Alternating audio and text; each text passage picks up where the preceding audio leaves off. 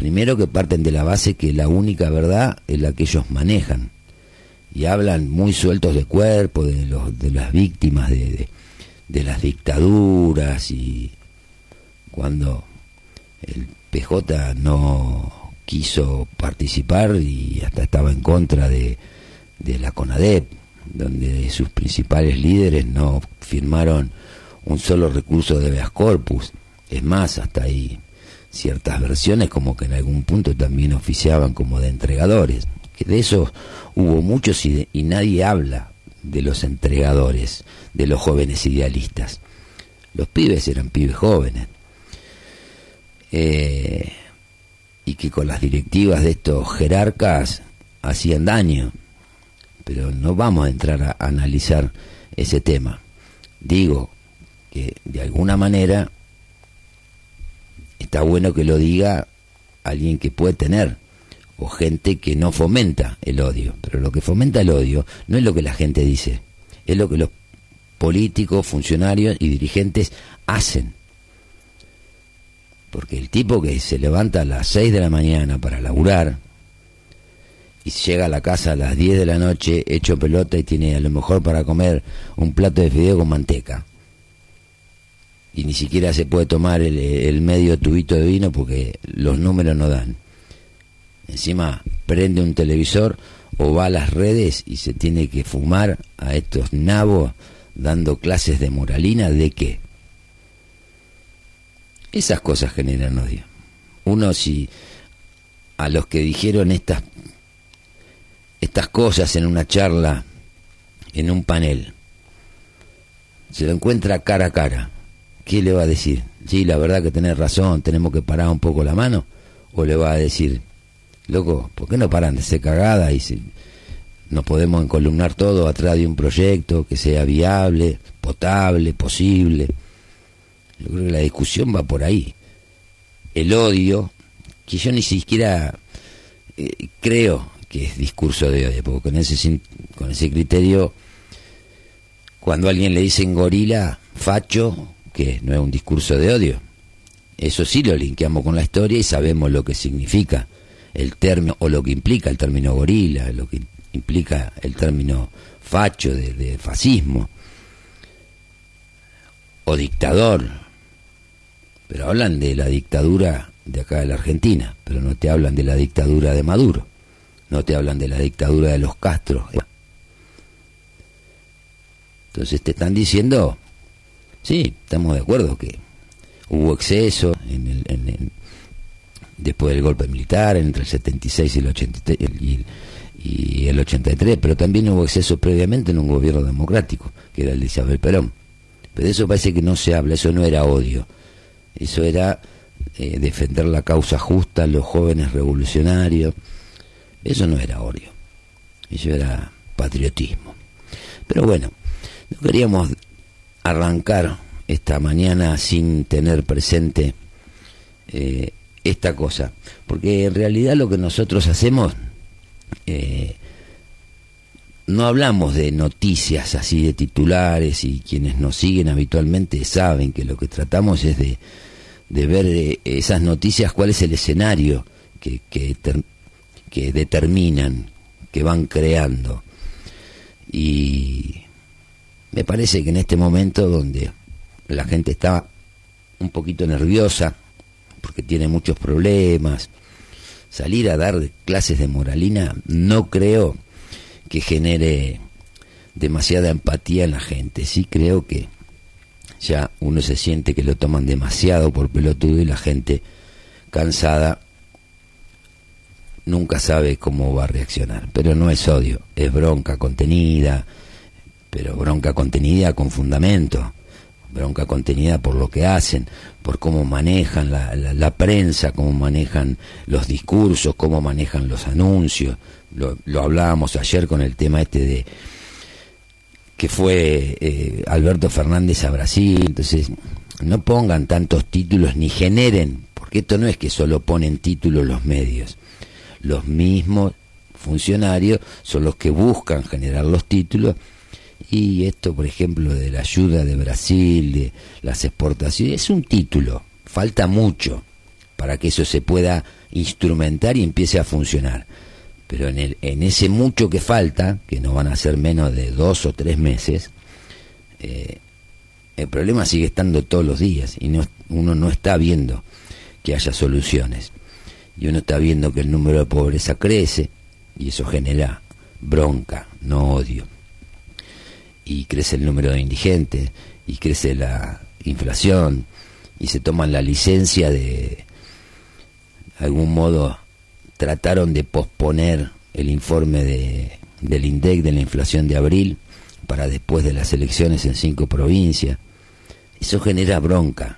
Entonces la gente lo que tiene es bronca, no odio. No está odiando a nadie la gente. La gente tiene bronca. Y tiene bronca por lo que hacen. Y tiene bronca no solo con el oficialismo, también tiene bronca con la oposición. Y eso es lo que también hay que empezar a entender. Del otro lado, hay gente que está esperando respuesta y tiene que ver con lo que vamos a hablar ahora en un, en un ratito. Esto de que alcanza con los enunciados, con, o sea, como, es como que las campañas son todo un, un compendio de expresiones de deseo, pero nadie te está diciendo realmente cómo se van a llevar a cabo o cómo se van a transformar en realidad. Y a veces algunos escuchamos a algunos funcionarios o, candidatos que hasta tenemos ciertas dudas eh, si conocen lo que se van a encontrar y, lo, y la limitante que eso implica al momento de querer plasmar esas ideas. Fuimos viendo mil temas, el tema de achicar el Estado, del empleo público, de cómo hacer una transferencia de recursos humanos y económicos del sector estatal al sector público, el tema de los planes. Hay un montón de cuestiones. Entonces el problema es saber si las cosas están eh, eh, encaminadas. Yo creo que hasta acá no, no vemos nada en el plano local, en el plano provincial, seguimos discutiendo candidaturas y quién la tiene más larga y todas esas cuestiones que no aportan nada. Y esas cosas generan bronca, porque la gente se enfrenta con la realidad. Todos los días se levanta, abre los ojos y siente que se le caen cuatro elefantes arriba y no quiere salir de la cama. Pues ya sabe el calvario que le espera durante el día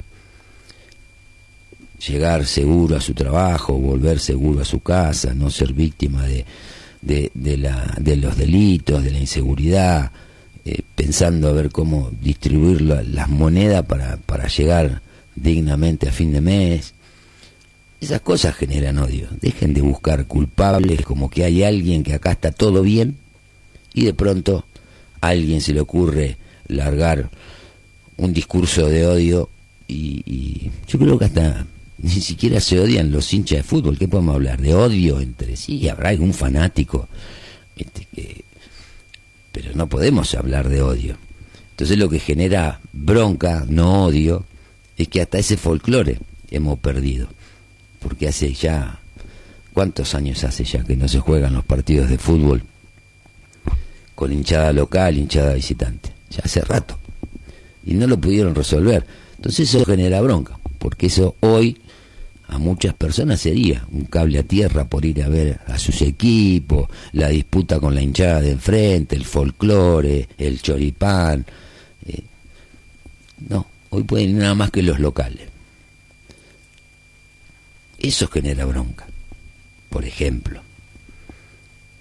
Genera bronca lo que está pasando, como dejaron penetrar el narcotráfico en la Argentina cuando se hicieron las advertencias, porque no es que apareció como un hongo de un día para el otro, nos encontramos con el escenario.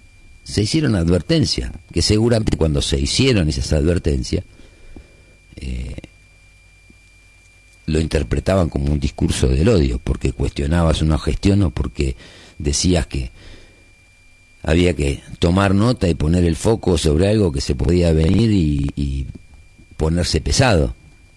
Entonces, lo que te dejan entrever, o por lo menos lo que yo interpreto, es que en realidad el discurso del odio no existe de, de, ningún lado. Lo que hay es bronca, porque así como hay quienes no votan a este a esta administración que está eh, le da bronca ciertas cosas algunos le dan bronca las mismas cosas y también le da bronca el fracaso de ver que fueron engañados durante años prometiéndole la tierra prometida un paraíso y de pronto nos encontramos en un escenario más parecido a Sarajevo en su peor momento que a un paraíso terrenal. Pero bueno, vamos con un temita tranquilito y seguimos con los temas.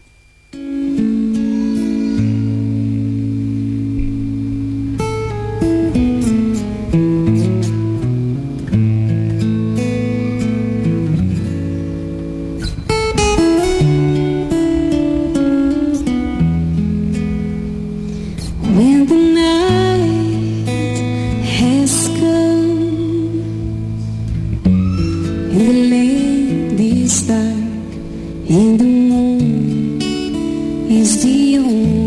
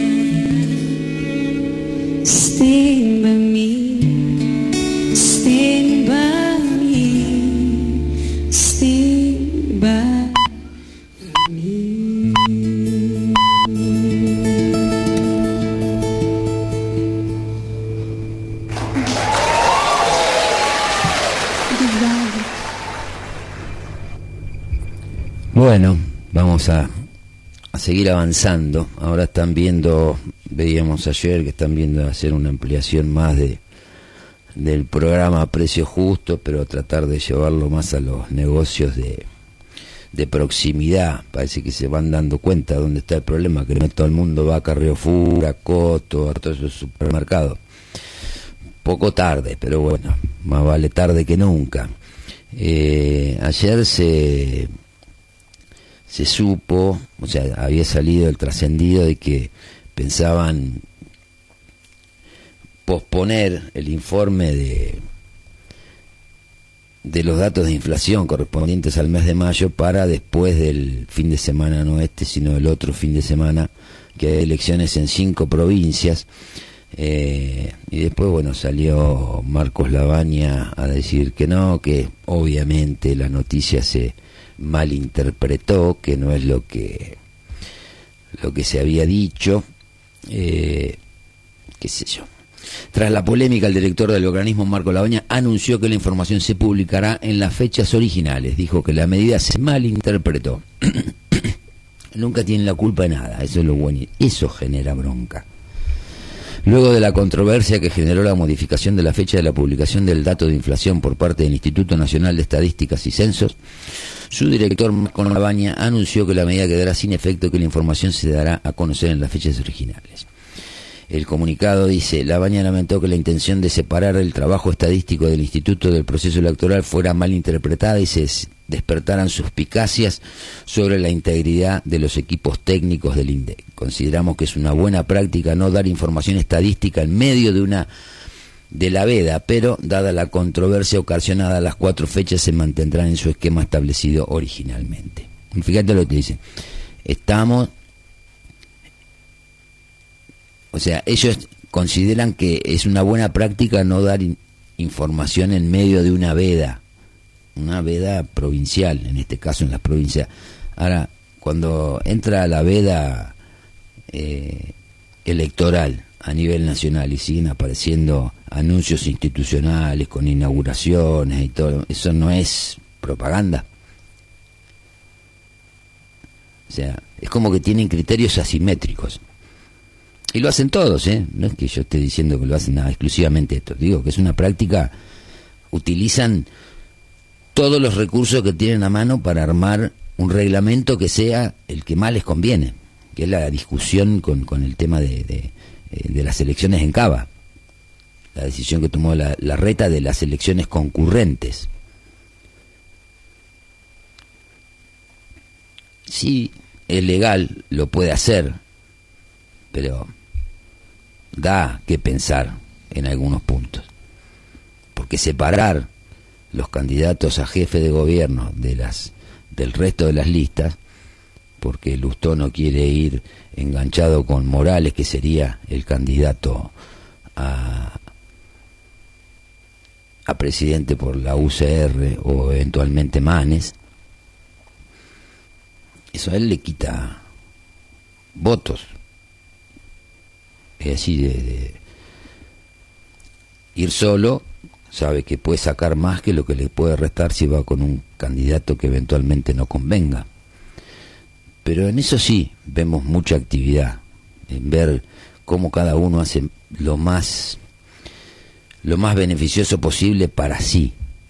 Eso se, se, se, percibe, se percibe acá, que inclusive es una ciudad relativamente chica, 100.000 habitantes en el distrito, uno no sabe, faltan, hoy es cuatro, faltan 20 días para que se cierren las alianzas y está todo encriptado. Están todos negociando hasta último momento a ver en qué silla van a, apoyar el, culo o a qué, a qué estufa lo van a arrimar.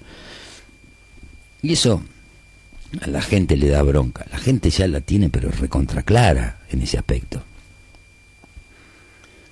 Si de 100 personas, encontrás más de 10 que no te digan, ¿son todos iguales? No sé, sería un milagro. Uno va escuchando grabaciones que recibe de programas, de notas, y en el fondo es, el otro día lo escuchaba a Barco, eh, ayer lo escuché a, Damián, escuché declaraciones de Bayota acá, eh, no veo tantas declaraciones estos días de Fernández Palmas y, y, Ferracini, veo los candidatos que están dentro de lo que sería el frente de todo bastante activos en algunos aspectos, pero también sin grandes definiciones, sin grandes definiciones en, en, en cuanto, bueno, ahí y qué, qué es lo que están proponiendo.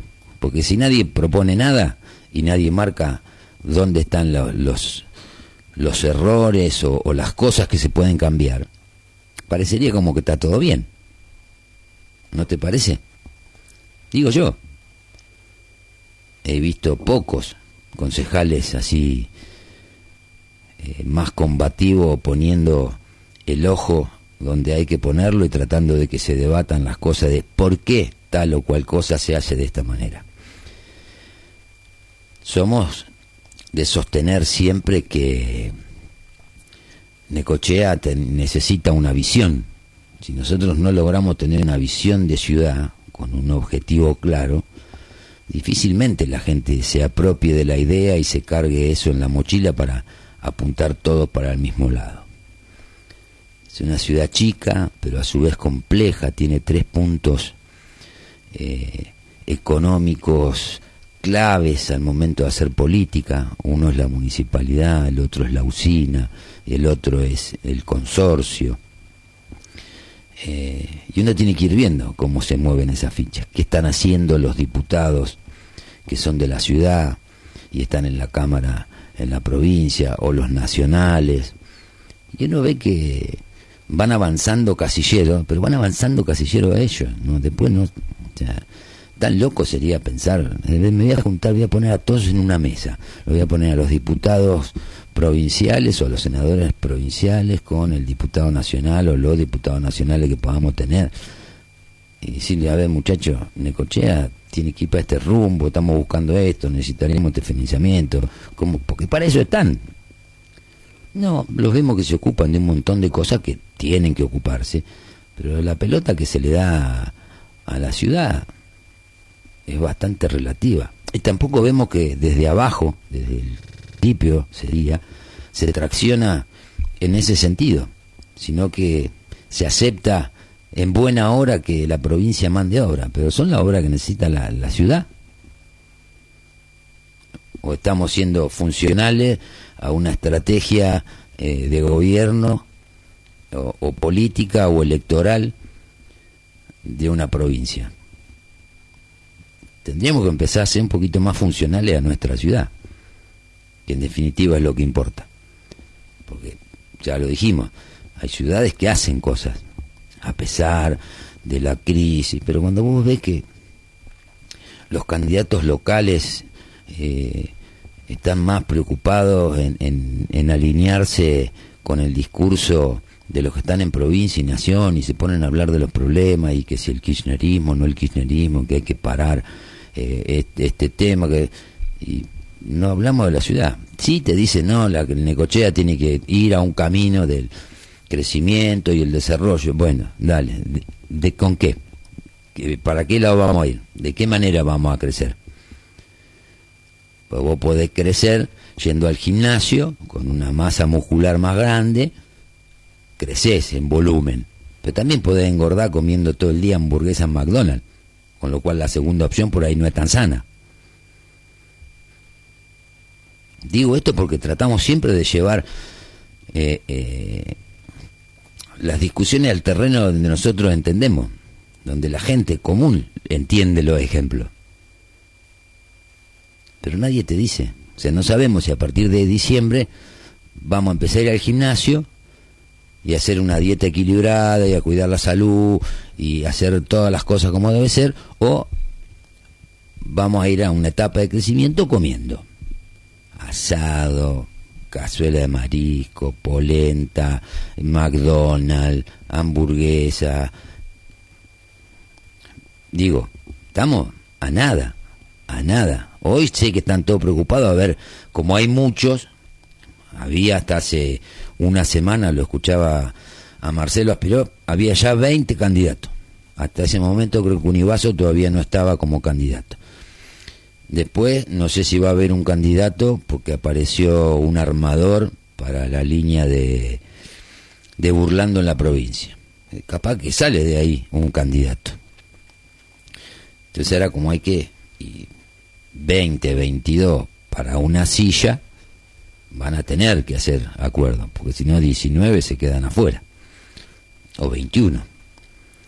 Entonces, habría que ser un poquito más eh, más honesto, pero a mí yo insisto, mi preocupación hoy por hoy es no solo la falta de propuestas concretas, o sea, no me digan, no, nosotros dimos la propuesta, no, no, a mí decime qué, para qué y cómo lo van a hacer.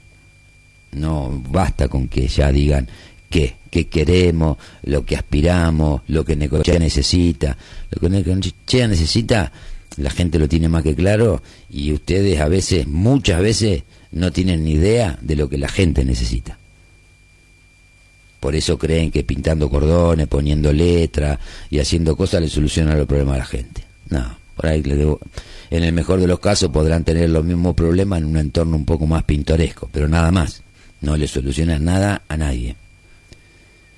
Porque la gente, a decir verdad, eh, son más los que se quejan por la falta de agua en el verano que los que suben fotos en las letras. Pero no es una cosa contra Roja. Digo, no se están ocupando desde hace varios años de los temas estructurales de la ciudad.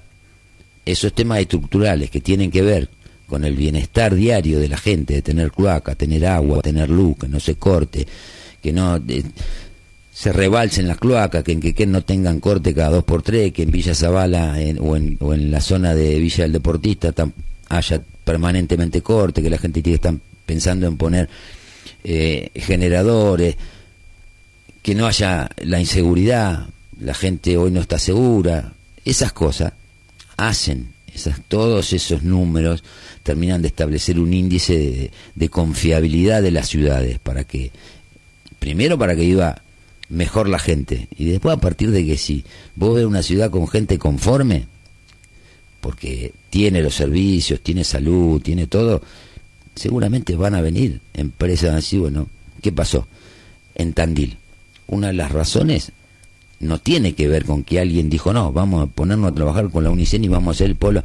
También el entorno, el entorno, el escenario donde se desarrollan las estrategias y, y los crecimientos, era un entorno realmente amigable en temas de inseguridad, que la tienen, pero no con los mismos niveles que otras ciudades, una ciudad que tiene los servicios, que uno no lee, que tenga todos los problemas que hay en otras ciudades con el tema de los cortes de luz, los cortes de agua, el tema de las cloacas.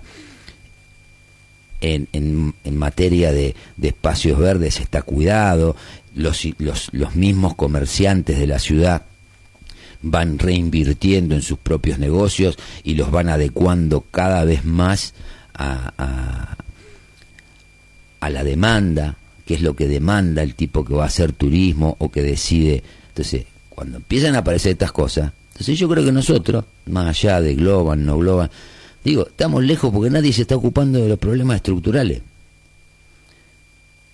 Todo se mide en votos, en qué suma, qué no suma. Pero bueno, muchachos, en algún momento hay que empezar a resignar algo. No todo es eh, electoralista. Lo dijimos en su momento, uno de los peores males fue cuando cortaron los mandatos presidenciales, que por ahí estaba bien, y después con el tema de las elecciones de medio término.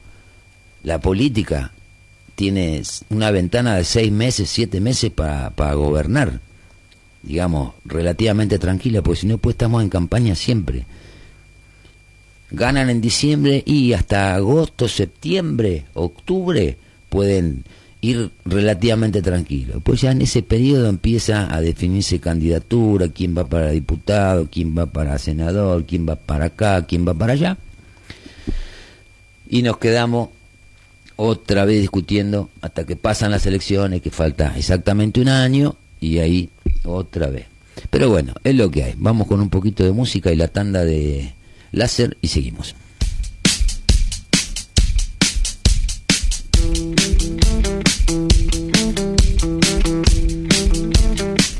Tonio no cambia, ni siquiera de dial. Marcamos tendencias, los mejores sonidos, lo mejor del dial. 94.7 FM, radiofónicamente perfecta. Mañanas, tardes y noches. Todo el día, 24 horas. Siempre está la radio con vos. Láser FM 94.7.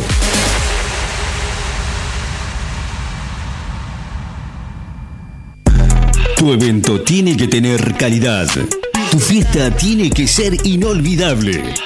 DJ Ricky, DJ Donato. Musicalizamos todo tipo de eventos sociales. Dos DJs, cumpleaños, casamientos, fiestas privadas, infantiles, recepciones, desfiles. Ni lo pienses. DJ Ricky, DJ Donato. Lo más completo en sonido e iluminación. Es tan difícil encontrar un profesional que haga las cosas bien y cuyos precios no sean exorbitantes. Alcanza con escuchar la radio. Si es profesional, su radio le ofrece el mejor plan publicitario para que su actividad sea conocida y su fama se multiplique. Llámenos. Tenemos un promotor dispuesto a visitarlo y a ofrecerle el plan más conveniente. Y su servicio o actividad llega a todas partes. Comunicate con nosotros al 2262 53 53 20. Panadería San Cayetano. El pan de cada día a tu mesa. Es de Panadería San Cayetano. Facturas, panificados. 67 esquina 50. Pan artesanal con horno a. Con la mejor atención. Panadería San Cayetano. El pan de cada día a tu mesa. Panadería San Cayetano. WhatsApp 2262 517926. Panadería San Cayetano. El pan de cada día a tu mesa. No estamos más en el centro. La marca no se llama más Beatriz Defonso. Pero seguimos fabricando los diseños más lindos de carteras, calzados y accesorios en cuero. Somos BDF, hecho en Necochea. Y nos encontrás en nuestro showroom, calle 38 3132. Abierto viernes y sábados de 16 a 20 horas. O cualquier día de la semana con cita previa al 2262 47 42 37. Y ahora también hacemos talles grandes del 41 al 44. Somos BDF, hecho en Necochea. Por gente que sabe lo que hace. BDF, hecho en Necochea. En NEC Electrónica reparamos todo lo que vos rompes. En NEC Electrónica solo reparamos lo que vos rompes. NEC Electrónica. Facebook. NEC Electrónica. Pasa en tu radio favorita, de lunes a viernes, de 16 a 20 horas. Playlist, la lista de los más nuevos, los mejores artistas del mundo. Suenan acá, de 16 a 20 horas, en Láser FM, una radio con experiencia.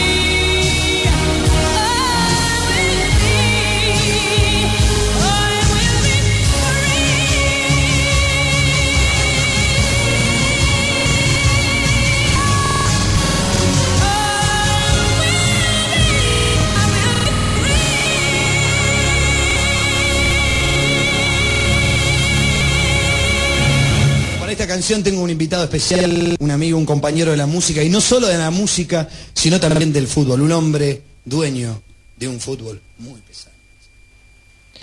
Bueno, vamos a seguir con esta mañana y las cosas que a la gente que lo hablábamos al principio, esto de los discursos del odio, y yo creo que sigo insistiendo la gente lo que ya tiene es bronca, eh, la gente ya a esta altura del partido, el nivel de tolerancia de la gente es muy bajo, entonces cualquier cosita genera bronca.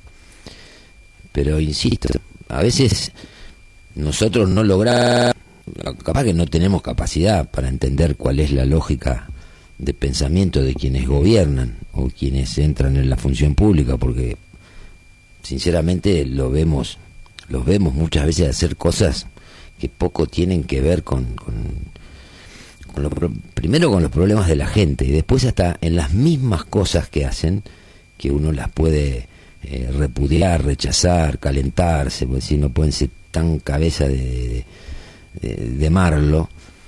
Eh, vemos que hasta en lo mismo que decir no son ni siquiera transparentes, hijos, y muchas veces no efectivo. Una cosa que pasaba que por ahí, ahora entre tanto despelote que hay con el dólar, con los dólares financieros, que después un ratito también, a que la gente más o menos ponga en, en, en escala las cosas y qué son, cuáles son las cuestiones que se pueden venir. Eh, ayer estaba viendo un informe sobre el tema de la compra del Boeing, este del 757 ahora le dicen color crema del cielo. Y bueno, es un Boeing que dan 25 millones de dólares, es un avión que se va a utilizar para el traslado presidencial, o sea, 25 millones de dólares a 400 mangos es un numerito, como dice ese que anda con el TikTok con la cara de ratón, es un numerito, epa. Eh, será destinado a los desplazamientos del presidente y gente que está con el tema de la aviación y que son expertos en el tema, dice que es una, esa adquisición ha sido muy poco ventajosa por varios motivos. A diferencia de los 737 que posee aerolíneas o empresas privadas como Andis y Flybondi, la nueva aeronave requerirá ser asistida en el exterior, ya sea para mantenimiento como para entrenamiento de su tripulación. Primer contra. Entre otros perjuicios, consumirá más dólares. El 757 tiene limitaciones para aterrizar en muchos aeropuertos argentinos que no tienen el servicio de rampa adecuado. En cambio, los 737 no tienen esa restricción. No son los únicos reproches. En la Argentina alegan que bien se podían acondicionar para la presidencia un Boeing 737 de aerolínea operando por personal militar. Al parecer, según se sostiene, en esa fuerza la presidencia recibió una oferta por un avión de la empresa estatal por menos de 10 millones de dólares esos reproches obviamente de los expertos son desmentidos por la por la por la presidencia por la casa rosada. Eh, ellos alegan que el servicio de mantenimiento locales están saturados, que los talleres carecen de simuladores, que un 737 con tanques auxiliares para largas travesías cuesta 70 millones de dólares, que el 757 tiene menos limitaciones que su competidor para operar en pista, que el 737 es de manejo manual con una tecnología muy anterior al a la del 757 y que el costo de entrenamiento de la tripulación en el extranjero es mínimo porque se trata de una dotación muy pequeña. Pero pongámosle que sí, yo digo, el momento de, gastar guita en una en un avión para presidencial y si encima no se tienen en cuenta en cuenta situaciones básicas en el funcionamiento, en el mantenimiento, es como que tampoco, no, ya hace cosas que después encontremos el avión este parado ahí en el aeroparque y lo puedan usar la mitad a la vez. Aparte de que me parece una exageración, una exageración en este momento estar pensando eh, en esas cosas. Pero bueno, venimos de ver, obviamente que de pronto nos encontramos con eh, aviones sanitarios que se usan para los gobernadores, para ir a eventos, partidos de fútbol, eh, espectáculos, reuniones partidarias. Entonces, nada nos sorprende. Pero estas son las cosas que a la gente le da bronca. El otro más anda pobre tratando de rascar la, la lata en, por cualquier lado, buscando un mango y nosotros gastamos en esto. Como gastamos, el otro día lo hablábamos con el tema este del Improtour, el fondo que le damos guita a los extranjeros que vienen, que si algo les sobra es plata, porque como está la Argentina, fíjense lo que pasa en la frontera. Pero bueno, este era un temita chiquito que no lo no lo quería dejar pasar. Despedimos a la gente de FM Láser, vamos con un temita musical y ya arrancamos con la última hora nosotros a través del streaming en Quimera de Necochea, radio radiodigital.com